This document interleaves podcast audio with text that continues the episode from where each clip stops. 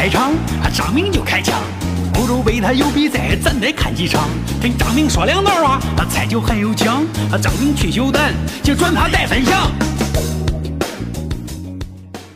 有啥说啥，有啥明说。各位好，欢迎收听这最后一期的《有啥明说之张明去球坛》的欧洲杯特别节目啊！当然了，在今后的时间里边呢，大家也可能还能听到张明去球坛啊。呃，谈一谈身边那些球人球事儿啊。呃，那欧洲杯呢，大幕已经落下，最终的结果呢，可能很多球迷啊，通过种种渠道都已经了解到了。在今天结束的法国欧洲杯决赛当中，葡萄牙最终呢是一比零击败东道主，夺得了葡萄牙球队历史上第一座欧洲杯奖杯。啊，葡萄牙的这个队长是谁呀？C 罗呀，泪流满面，在第二十五分钟因为受伤就离开了赛场。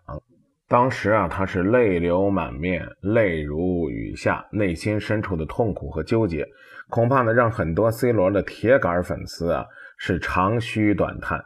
最终呢，球队呢又拿到了欧洲杯冠军。他在场边像教练员一样，像翻译一样，不停地指挥打气，盼望着自己的队友能够为自己赢得一座自己梦寐以求的奖杯。在他拿到奖杯那一刻，同样是泪如雨下，泪流满面。啊，这比赛当中他应该感谢谁呢？首先呢，他应该感谢感谢呢这。埃德尔啊，通过呢这个替补登场，远射是一锤定音，最终一比零的击败东道主。他同样还应该感谢谁啊？还得感谢法国队啊，是不是？要不是法国人提前给他弄伤了，他也不可能在场下在休息当中，在另外一种紧张当中赢得了自己大赛的第一个真正意义上的冠军。这是他们队史上第一个欧洲杯冠军，也是葡萄牙第一个国际大赛的冠军。当然，对于 C 罗来讲，同样也是他的一种突破。啊，在十二年前，在他依然还是一个十九岁的青涩小伙子的时候，他和他的葡萄牙队同样呢输给了一支创造了希腊神话的神奇的球队。当时呢，他们是在家门口，他们是东道主。这一次虎口拔牙赢得了这个欧洲杯，对于 C 罗来讲也是一件特别开心快乐的事。当然了，我们也得致敬法国队吧。法国队在这个比赛当中也算是展示了东道主应有的魅力和实力，而且呢，在种种压力之下，将本届大赛完整办完落幕，那就算是特别不容易的事儿了。啊，在比赛过程当中，我们应该说呢，看到了许许多多精彩的射门、精彩的扑救，但是最终赢得比赛的还是 C 罗和他那支没有船长的葡萄牙舰队。随着我最喜欢的荷兰队在这个欧洲杯的预选赛当中被淘汰，我呢可能能看好的就是德国、法国。如果说呢，在这些球队当中，我最喜欢哪一个球星的话，没办法，那就是 C 罗。不是因为我是他狂热的球迷，重要的人家是欧洲足球先生、世界足球先生，而且呢是欧冠奖杯刚刚的获得者。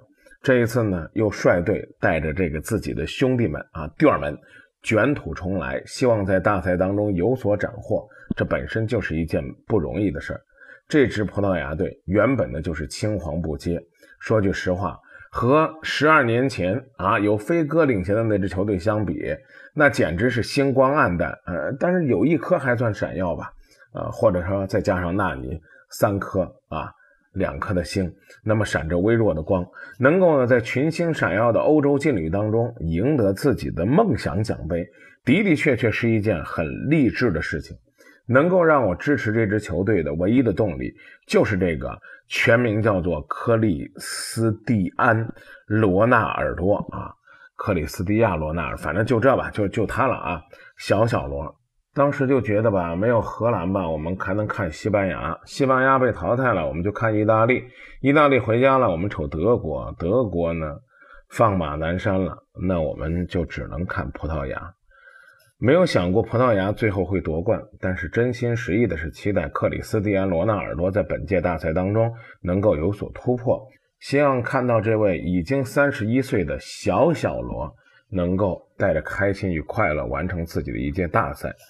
葡萄牙的夺冠之路真的是充满艰辛，艰辛到很多人都不相信这是一支小组第三，这是一支在小组赛甚至包括淘汰赛九十分钟时间里边多次踢平的一支球队。今天早晨的决赛，很多人没有想到的是罗纳尔多提前的伤退，没有想到的是他一次一次的泪水，更没有想到对他恶意犯规的帕耶居然连一张牌都没有吃到。这就是东道主的优势，这没办法。C 罗的欧洲杯之旅提前结束，能不能成为欧洲杯的最佳球员，恐怕呢依然也是一个问号。帮助球队啊自己的俱乐部拿到欧冠，陪伴自己的球队拿到了欧洲杯，那 C 罗到底能不能成为世界上又一颗让大家心服口服的世界足球先生的这个荣耀之星呢？我们还需要等待。但是想一想，在今年两个大男人都哭了。一个失去了美洲杯，一个得到了欧洲杯，但是他们同样是英雄。从十八九岁到三十一岁，十几年间，C 罗不知道流过多少次眼泪了，也可能有过无数次站在球场上享受着万众的瞩目，享受着全场的欢呼。但是这一次，他的泪水，他感受到的欢呼不一样，因为他可能这一届大赛就是他足球大赛生涯的告别。因此，他内心深处有太多的不甘，太多的痛苦，太多的失望，太多的绝望，太多的对法国以及场上那个吹哨的人的内心深处的愤慨。但是，所有人都在感慨说，神一样的 C 罗在带着一群人啊这样的队友踢球，甚至说呢，人中龙凤的 C 罗带着一群猪一样的队友在踢球。没有想到，就是这群普普通通的队友为 C 罗。顽强地铺出了一条夺冠之路。在比赛的过程当中，应该说法国人狂轰乱炸。在上半场，基本上全是法国队的射门，全是葡萄牙门将的扑救。葡萄牙队虽然也有四次射门，但居然呢都没有打到门框之内。而这个数据在下半场依然延伸，所以我们甚至可以说，在九十分钟，在加时赛的一百二十分钟当中，法国队围着葡萄牙队的球门是狂轰乱炸。所以呢，当我们告别了场上的罗纳尔多，那真正的球队的定海神针是谁呢？倒不是身披队长袖标的纳尼，而是后防线上的武僧佩佩。于是，当格列兹曼、当吉鲁、当博格巴的射门一次一次被帕特里西奥挡出，当场边的 C 罗拖着一条伤腿，用河南话讲叫“给冻住”，给冻住，给球队加油。终于，我们觉得，我们觉得这个大赛的奖杯应该是属于 C 罗了。所以在一百一十分钟，埃德一剑封喉的时候，法国门将，法国优秀的门将洛里只能望球兴叹，只能是长叹一声，只能是感慨自己的龙门失手，可能也就代表着奖杯失手。全场哨响的时候，全队冲向 C 罗。冲向主教练，即便呢他没有在场上，即便呢他拖着一条伤腿，大家还是把他兴奋的压在身子底下，把他当做球队的神一样膜拜和庆祝。即便是本场比赛决定比赛的不是他，进球的不是他，但所有的人都知道，葡萄牙战舰的船长那就是 C 罗，他是国家英雄，他是全队的精神领袖，他是一员老将。他是曾经在四届欧洲杯上都有所斩获的克里斯蒂安·罗纳尔多。C 罗自己又一次泪流满面啊，请原谅啊，我词 词语匮乏，一次一次用这个词儿。他是一瘸一拐地举起了奖杯，这个时候他不再帅气，甚至呢哭得有些狼狈。但我相信，在所有他的球迷心目当中，特别是女球迷心目当中，一乖乖，这个时候他是太帅了，太帅了，太帅了。好吧，本届比赛，C 罗用他三十一岁的胜利，让我们怀念他十九岁的模样。这就是足球，足球给我们带来无尽的欢喜和快乐。